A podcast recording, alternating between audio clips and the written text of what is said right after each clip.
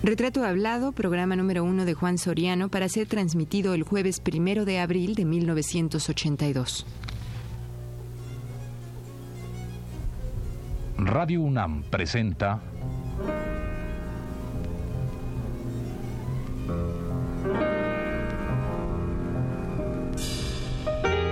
Retrato Hablado. Juan Soriano.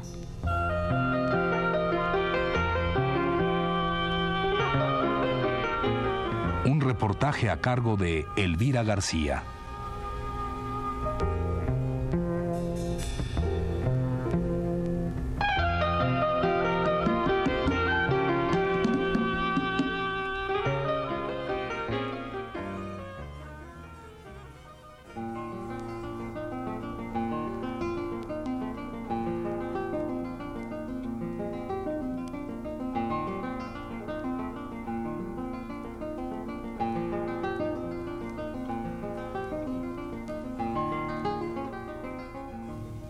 Cuerpo ligero, de huesos frágiles como los de los esqueletos de juguetería.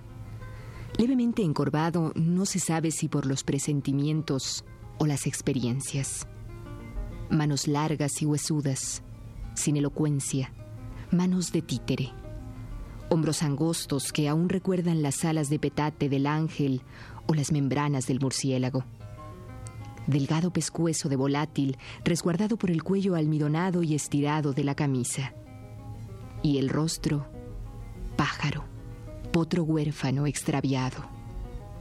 Viste de mayor, niño vestido de hombre, o pájaro disfrazado de humano, o potro que fuera pájaro y niño y viejo al mismo tiempo, o al fin, simplemente, niño permanente, sin años, amargo, cínico, ingenuo, malicioso, endurecido, desamparado.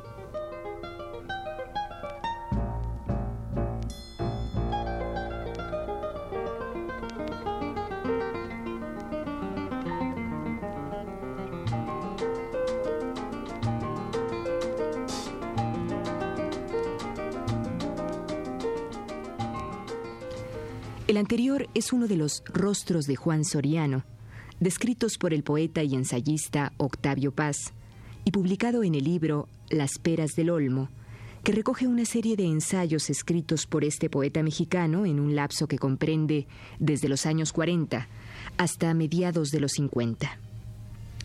Con este trozo de dicho ensayo, hemos querido iniciar este primer programa de la serie dedicada ahora al pintor Juan Soriano, mexicano por nacimiento y emoción, pero desde hace más de 10 años radicado en Europa. La presente entrevista, que empezará a correr a partir de este primer programa, fue realizada en diciembre del año pasado, precisamente en su casa ubicada en Boulevard San Martín, en pleno corazón del París populoso que tanto atrae al propio Soriano.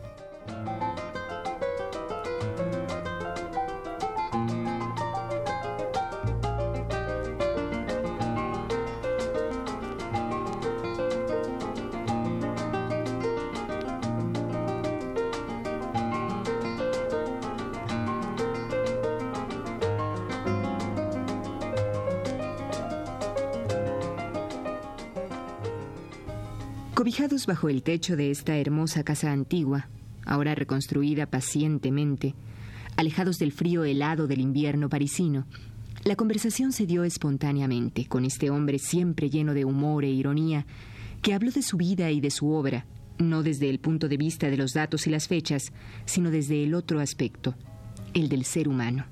Escuchémoslo, pues.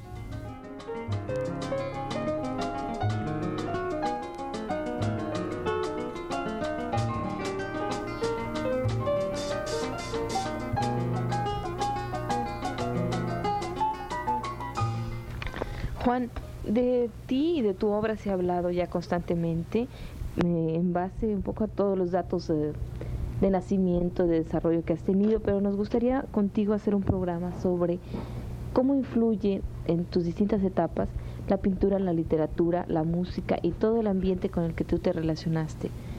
Es decir, podríamos empezar por tu infancia en relación a la gente que te conoce, que tú conociste y que tiene que ver directamente con tu pintura. Los recuerdos más, más antiguos que tengo sobre eso es la, la pintura colonial mexicana. Había un museo en mi pueblo, en Guadalajara, que estaba lleno de, de cuadros muy grandes religiosos, pero generalmente tenían un, unos donantes. Y era generalmente una niña o un niño y sus papás, y luego el cuadro era la, visitación de, Santa, de, la Virgen a, Santa Isabel o, o la, ¿cómo se llama? La, la natividad, o cuadros religiosos. Pero siempre a los lados había los que habían pagado la, aquella pintura y eran retratos. Y esos retratos, sobre todo los retratos de, niños, me impresionaban. Y cuando yo tuve colores al óleo y empecé a ir a un taller de, de, un, de un señor que se llamaba Francisco Rodríguez Caracaya, que fue, se puede decir, la primera persona con quien yo tuve contacto ya así profesional de, como pintor, él me, me animaba a que copiara estos retratos y yo me iba al museo y copiaba estos retratos. Desgraciadamente no conservo ninguno, pero esos retratos fueron muy importantes para, mi formación. Naturalmente todo esto influido y, patrocinado un poco por Chucho Reyes Ferreira.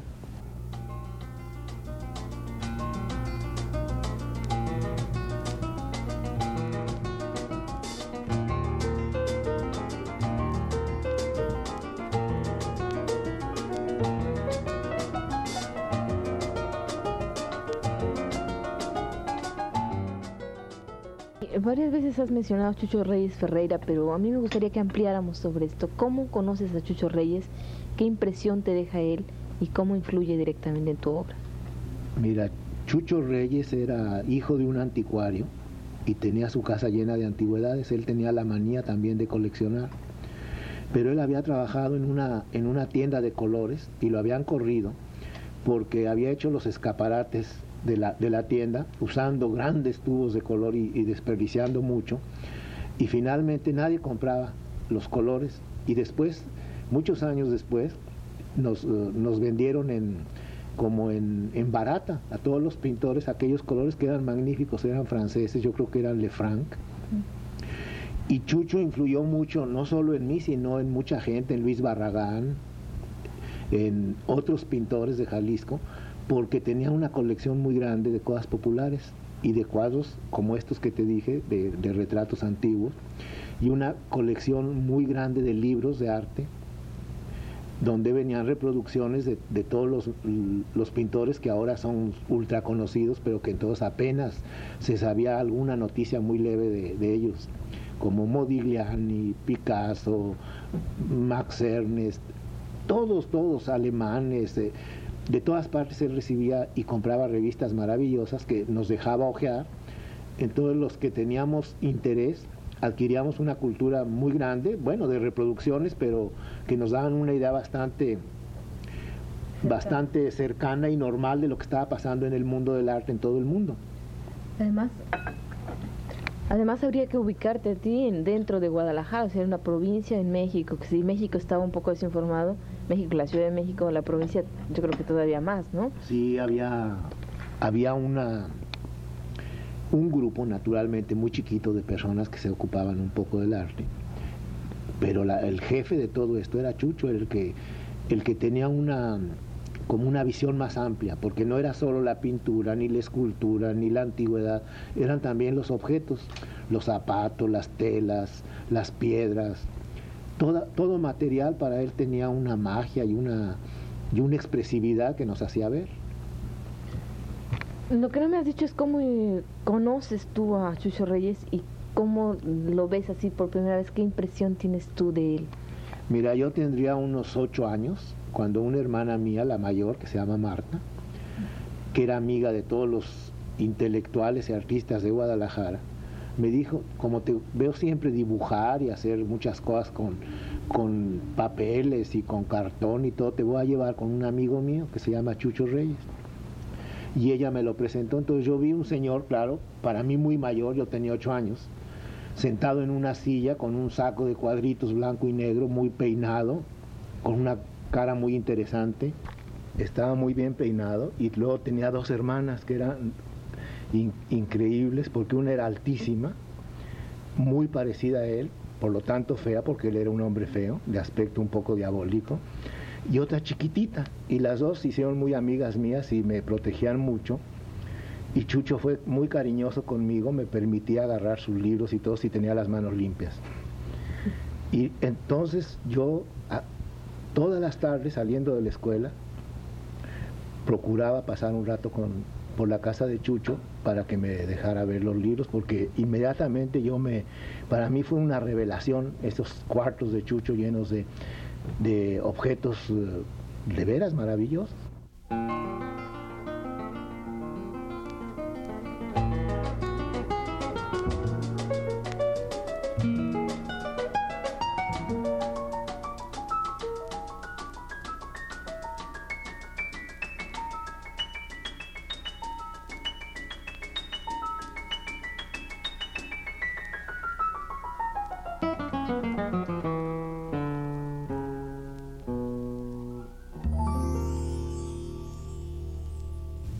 Así como se puede conversar con Juan Soriano y no cansarse, pues siempre tiene un tema nuevo o renovado para cada ocasión, así, el rostro de Soriano tiene distintas facetas para cada gusto y cada instante.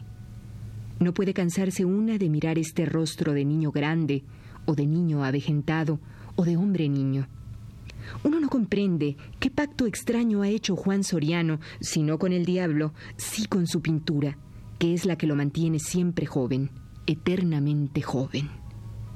Si uno le mira a los ojos, le observa el cuerpo, las manos y la sonrisa, uno se sorprende cuando se entera que este muchachito tiene ya más de 60 años.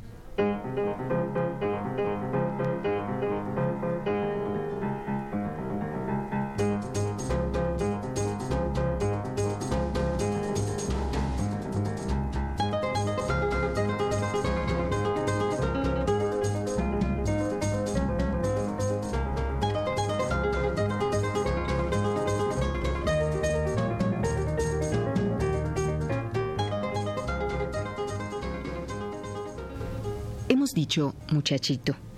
Pues sí, este muchachito ha venido sorprendiendo desde hace más de 40 años a todos los que le han conocido. El propio Octavio Paz lo dice en otro fragmento del texto anteriormente leído y que fue publicado en el libro Las peras del Olmo. En dicho párrafo Paz dice lo siguiente.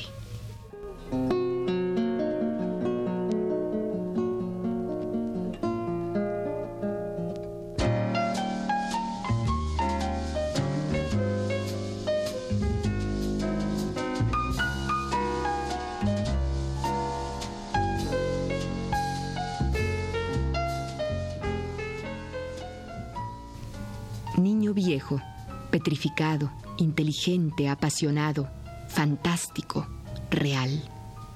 Niño consciente de su niñez, arrepentido de su niñez, arremetiendo sin compasión contra su niñez, armado de todas las armas de los adultos y sin ninguna de sus hipocresías, virtudes y niñerías. No conoce el instinto de conservación, instinto que no nace con el hombre, lo crean las esperanzas, las ambiciones, los miedos, los triunfos, los años. Escribe así Octavio Paz y más adelante agrega.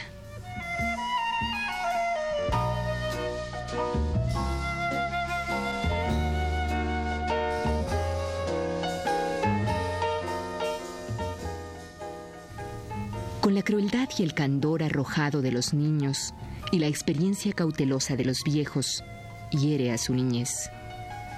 De la herida brotan misteriosos seres, changos con algo de niños, casi a punto de hablar, niñas de vecindad, petrificadas o danzando penosamente en un aire sólido que las ahoga, flores de papel, frutos de piedra, animales fraternales y consanguíneos, moscas, camaleones, pequeños reptiles, pájaros, ardillas, puertas de madera. Qué infancia triste, qué lágrimas o qué soledad hay detrás de ellas, se pregunta Octavio Paz.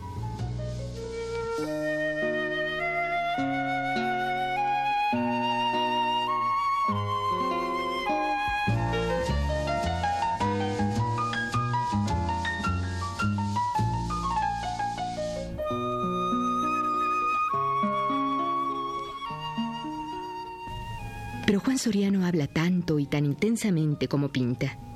Así pues, podríamos dejar que él mismo despeje la incógnita que plantea Octavio Paz.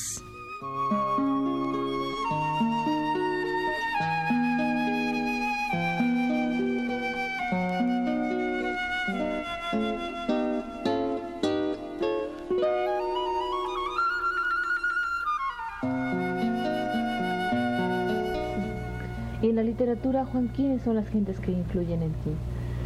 Pues ¿O mi- qué libros, la, la primera, la, la- la primera cosa que leí fue un- unos libros rusos que aparecieron por mi casa, que sin duda tendría mi hermana Marta, y un libro de Platón que se llamaba, que era el, el banquete. Y yo los leía y no les entendía bien, pero me gustaba mucho. Me gustaban mucho algunas cosas, no, había muchas experiencias de que hablaban esos libros que yo no, yo no, no entendía bien, era demasiado chico. Entonces me dio por ir a la biblioteca y, y me atraían mucho los libros de ciencia, pero claro, no entendía nada y acabé leyendo un libro que se llamaba El Tesoro de la Juventud, que era más adecuado a mi edad, que me fascinaba por muchos años, hasta que salí de, de Guadalajara y en México, Octavio, Paz, Villurrutia, tanta gente, Pellicer, todos que fueron muy, muy generosos conmigo y muy amigos, me empezaron a hablar de libros realmente importantes como La Ileada, como, bueno, El Quijote lo había leído en la escuela, pero a mí El Quijote no, yo no sabía que era un libro tan importante, pero en la escuela lo, lo, yo lo hice leer a todos los niños porque a mí me gustó mucho, yo no me acuerdo cómo llegó a mis manos, entonces lo leíamos en la tarde capítulos y muchos capítulos de- de- del Quijote y a mí me gustaba mucho, pero los niños se, se aburrían y entonces compramos Dick Turpin y muchas otras cosas, Salgari creo, para los niños, para la mayoría, entonces ya un grupo nada más, en la hora que se llamaba de trabajos manuales y de no sé qué, unos hacían trabajos manuales y otros leíamos capítulos del Quijote. Juan, ¿y cómo era tu casa? Te- mm, hace rato comentabas tú que eh, en tu familia viviste rodeado de mujeres. ¿Esto influye en tu persona? ¿Influye también en, la elección de, de- de- del, arte para, tu vida? Bueno, naturalmente que influye, cada, cada persona estamos hechos de, las circunstancias que nos han rodeado durante nuestra infancia. Mira, mi casa era, nuestra vida era como de nómadas, porque nuestra situación económica era muy inestable, porque mi padre era político. Entonces cambiábamos de casa a veces a medianoche porque no teníamos, no habíamos pagado la renta y nos íbamos escondidas no teníamos casi amigos porque pronto empezamos a, a ser un poco escandalosos para la, la vida de Guadalajara. ¿Qué era eso de ser escandalosos? Pues mira que mi hermana, mi hermana se bajaba de los camiones y de los trenes en marcha, que tenía amigos y salía con ellos y iba a tomar copas a, a los hoteles con los amigos y que recibíamos gente en la casa que era gente que consideraban que no estaba bien porque eran no actores o escritores o gente un poco eh, escandalosa para la provincia, ¿no? Entonces nadie, nadie casi quería ser amigo nuestro. Y, y luego no teníamos dinero. Todo eso influía para que los parientes que teníamos con buena posición se sintieran un poco, un poco humillados por nuestra manera de vivir y un poco descontentos. Entonces nuestra, nuestra, mi vida hasta los 14 años fue cambiar de casa todas las, eh, cada año, cada seis meses. Entonces yo nunca tuve una casa de verdad. No, tengo recuerdos de, de una casa. No había muchos libros, en- en mi familia no leían mucho, Marta, mi hermana, era la que leía más, pero mezclaba mucho, tenían pues quizás ese libro de Platón y a la misma vez tenía Papini y tenía Panati Strati que también leí, que me interesó, pero lo encontraba un poco morboso. Luego he descubierto que era realmente un escritor bastante original. Luego mucha poesía eh, española, empezó a, circular García Lorca, eh, eh, Juan Ramón Jiménez, pero un libro que siempre aborrecí fue Platero y yo me, me parecía horrible, no me gustaba nada.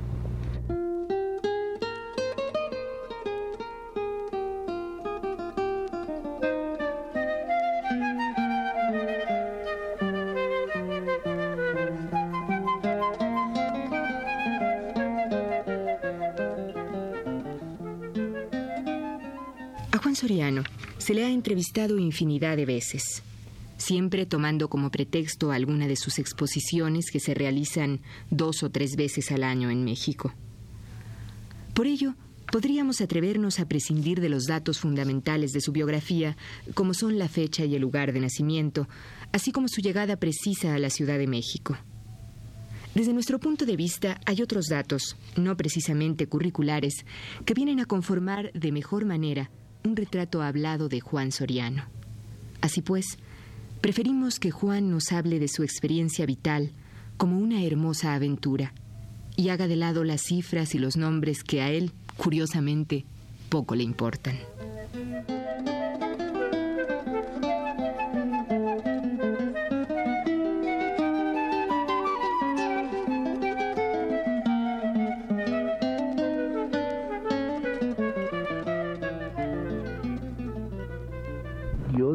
Joven me encontraba siempre como, como un deseo grande de saber si una cosa me gustaba o no, pero por mí mismo, no porque me la recomendaran.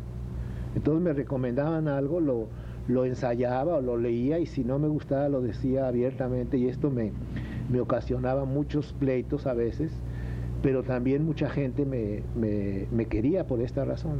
Tenía yo entonces 14 años, entonces era muy raro que yo fuera tan, tan sincero y dijera, pues no me gusta, es una obra maestra, tú dices este libro, pero a mí no me gusta. Y además tú sigues siendo así porque tú has hablado de Picasso y dices que Picasso, pues bueno, es una gente que se formó dentro de otras corrientes, pero tampoco le das esta reverencia que todo el mundo hace ante la obra de Picasso, ¿no? Sí, porque no me, no me parece un gran pintor, me parece que hay otros pintores más grandes que él que son considerados menos bueno, más bien él no me parece pintor, pero como esto es muy largo, ¿para qué vamos a insistir sobre eso? Bueno, entonces tú sales de, Guadalajara y llegas ya directamente a, la Ciudad de México y, conoces a, Octavio Paz, a, a Peláez, a una serie de gentes. Bueno, Pero en el Inter, ¿qué haces? En el Inter de, de, estar por salir y el llegar, digamos, ¿cómo te contactas así con ellos? Así no, no, no creo que los encuentres de repente, ¿no? Mira, los encontré porque mi hermana Marta había viajado a México varias, en varias ocasiones y se había hecho amiga de ellos. Y también porque Lola Álvarez Bravo, eh, Chávez Morado y María Izquierdo estuvieron en Guadalajara. Y los conocí en, en, el momento en que yo estaba cuidando una exposición de pintores jóvenes, que era la primera vez que yo exhibía. Yo tenía 14 o 15 años. Y ellos me dijeron, si vienes a México, te, vamos a ayudar a, que encuentres un trabajo y a que te dediques a pintar, porque lo que haces nos interesa. Yo los presenté a Chucho Reyes y a los seis meses o, un año de que ellos estuvieron en, en, Guadalajara, yo me fui a México, pero pues ellos ya pertenecían a, al mundo este de, de los intelectuales mexicanos.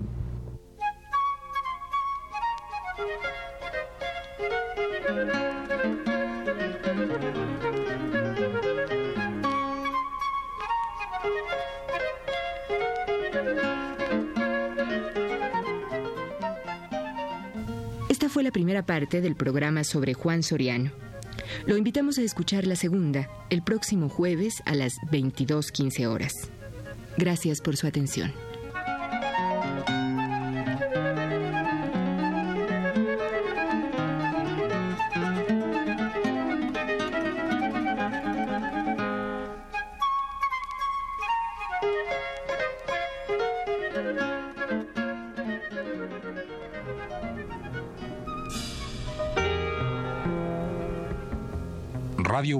Presentó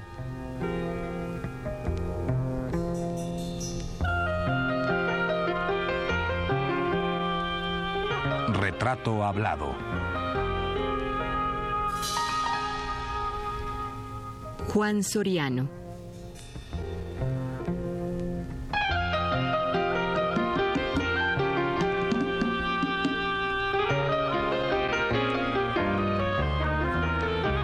Reportaje a cargo de Elvira García.